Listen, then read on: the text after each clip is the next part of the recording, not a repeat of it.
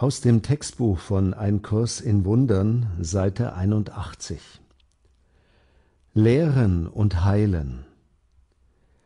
Das, was die Angst verborgen hat, ist trotzdem noch ein Teil von dir. Sich der Sühne anzuschließen, ist der Weg aus der Angst heraus. Der Heilige Geist wird dir helfen, alles, was du als furchterregend wahrnimmst, neu zu deuten und dich lehren, dass nur das Liebevolle wahr ist. Die Wahrheit liegt jenseits deiner Fähigkeit, sie zu zerstören, aber völlig innerhalb deiner Fähigkeit, sie anzunehmen. Sie gehört dir, weil du, als Ausdehnung Gottes, sie mit ihm erschaffen hast. Sie ist dein, weil sie Teil von dir ist genauso wie du Teil von Gott bist, weil er dich schuf.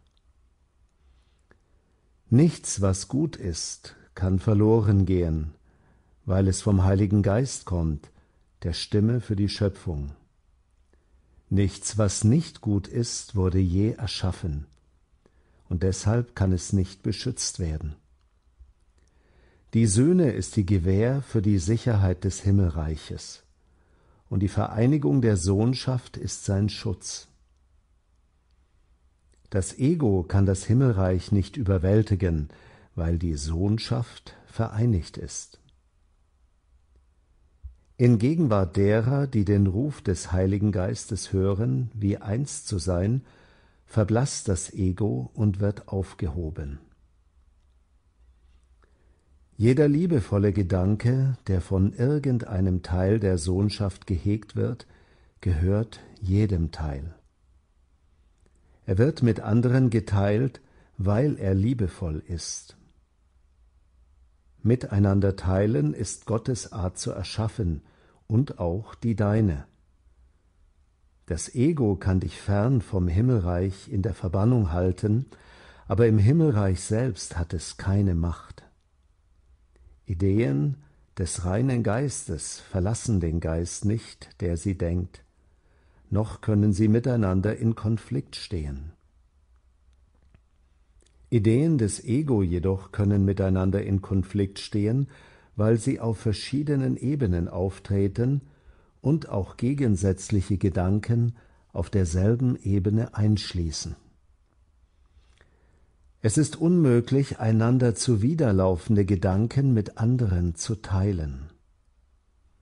Du kannst nur die Gedanken mit anderen teilen, die von Gott sind und die er für dich bewahrt. Und aus solchen ist das Himmelreich. Die anderen bleiben bei dir, bis der Heilige Geist sie im Licht des Himmelreiches neu gedeutet und auch sie des Miteinanderteilens wert gemacht hat. Wenn sie genug geläutert worden sind, lässt er zu, dass du sie weggibst. Die Entscheidung, sie mit anderen zu teilen, ist ihre Läuterung. Ich habe eine einzige Stimme gehört, weil ich verstand, dass ich nicht für mich allein sühnen konnte.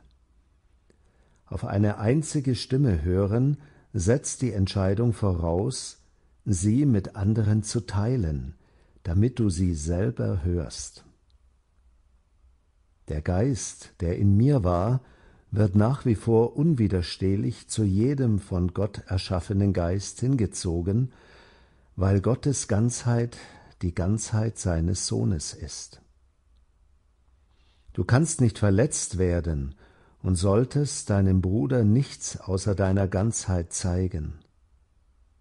Zeige ihm, dass er dich nicht verletzen kann, und wirf ihm nichts vor, sonst wirfst du es dir selbst vor.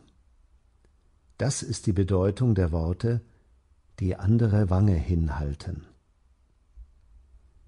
Soweit das Textbuch. Der Kurs sagt uns also, dass nur das Liebevolle wahr ist. An anderer Stelle heißt es, jeder liebevolle Gedanke ist wahr. Das bedeutet nicht, dass die Form des Gedankens wahr ist, sondern der Inhalt. Ein liebevoller Gedanke ist wahr, nicht weil er etwas in bestimmten Worten ausdrückt, sondern weil die Worte aus einer Quelle kommen, aus der Quelle des Friedens, aus der Quelle der Liebe. Und nur deshalb ist er wahr. Die Worte selbst sind bedeutungslos, sind zweitrangig. Natürlich, sie sind Ausdruck dieser Liebe, aber die Liebe, diese Quelle, ist es, worauf es ankommt. Und jeder solcher liebevoller Gedanke, der gehegt wird, vielleicht nicht einmal ausgesprochen wird, der gehegt wird, gehört jedem Teil. Denn in Wahrheit sind wir eins. Und was uns verbindet, ist ja eben die Liebe, der Frieden, die Stille, eben der reine Geist. Nur auf dieser Ebene sind wir wirklich eins. Auf der Ebene des Ego scheinen wir getrennt zu sein. Scheinen wir, denn das Ego ist nicht wirklich. Gerade heute Morgen hatte ich einen ganz liebevollen Gedanken für einen Freund, einfach so. Ich fühlte auf einmal eine Dankbarkeit, dass er in meinem Leben ist und dass ich so vieles Schöne und Wertvolle mit ihm teilen kann. Und das hat mich dankbar und glücklich gemacht.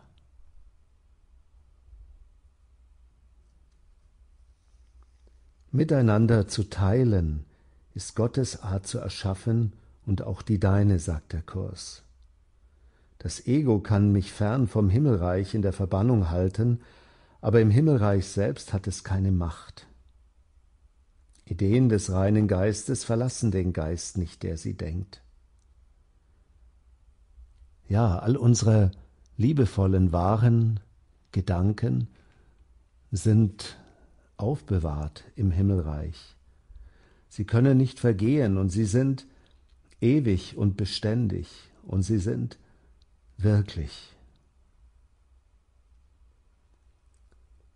Und immer wieder betont der Kurs, dass es ganz natürlich ist, diese Ideen, diese liebevollen Gedanken zu teilen. Es geht gar nicht anders. Wir müssen sie teilen. Das kann natürlich auf der Ebene der Form geschehen, indem ich dem Freund eben meinen Gedanken mitteile. Aber ich kann es auch vielleicht nur für mich denken, vielleicht Gedanken an meine Eltern, die schon lange verstorben sind. Und diese Gedanken werden auch geteilt, sie werden in der Sohnschaft geteilt, in dem, was wir alle sind. Es ist nicht vergebens und es ist nicht nur für uns allein vereinzelt. Ein liebevoller Gedanke strahlt aus. Er ist allgegenwärtig und er ist ewig.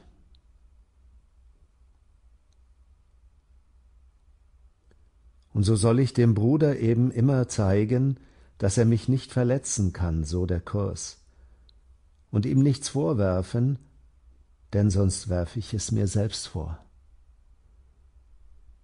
Und wie oft, wie oft glauben wir, dass unser Vorwurf an den anderen gerechtfertigt ist? Wie oft glauben wir, ja, er hat etwas falsch gemacht, er hat mich belogen, betrogen, gekränkt, verletzt, enttäuscht. Aber wenn ich es ihm vorwerfe, werfe ich es mir selbst vor. Nein, das heißt nicht, dass ich zu allem schweigen soll und alles duldsam hinnehmen soll wie ein Fußabtreter. Ich darf ruhig etwas sagen, ich darf auch eine Grenze ziehen, einem Bruder, der ein Freund vielleicht, ein Partner, ein Familienmitglied, das übergriffig wird, oder so scheint es jedenfalls, Und ich darf auf der Formebene sagen, nein, ich will das nicht, ich möchte das nicht, das tut mir nicht gut und das ist nicht rechtens. Aber im Inneren, in mir, sollte ich vermeiden, es ihm wirklich vorzuwerfen. Ich sollte aufhören, es ihm vorzuwerfen. Und ich sollte ihn oder sie in seiner Ganzheit sehen. Und das heißt eben die andere Wange hinhalten.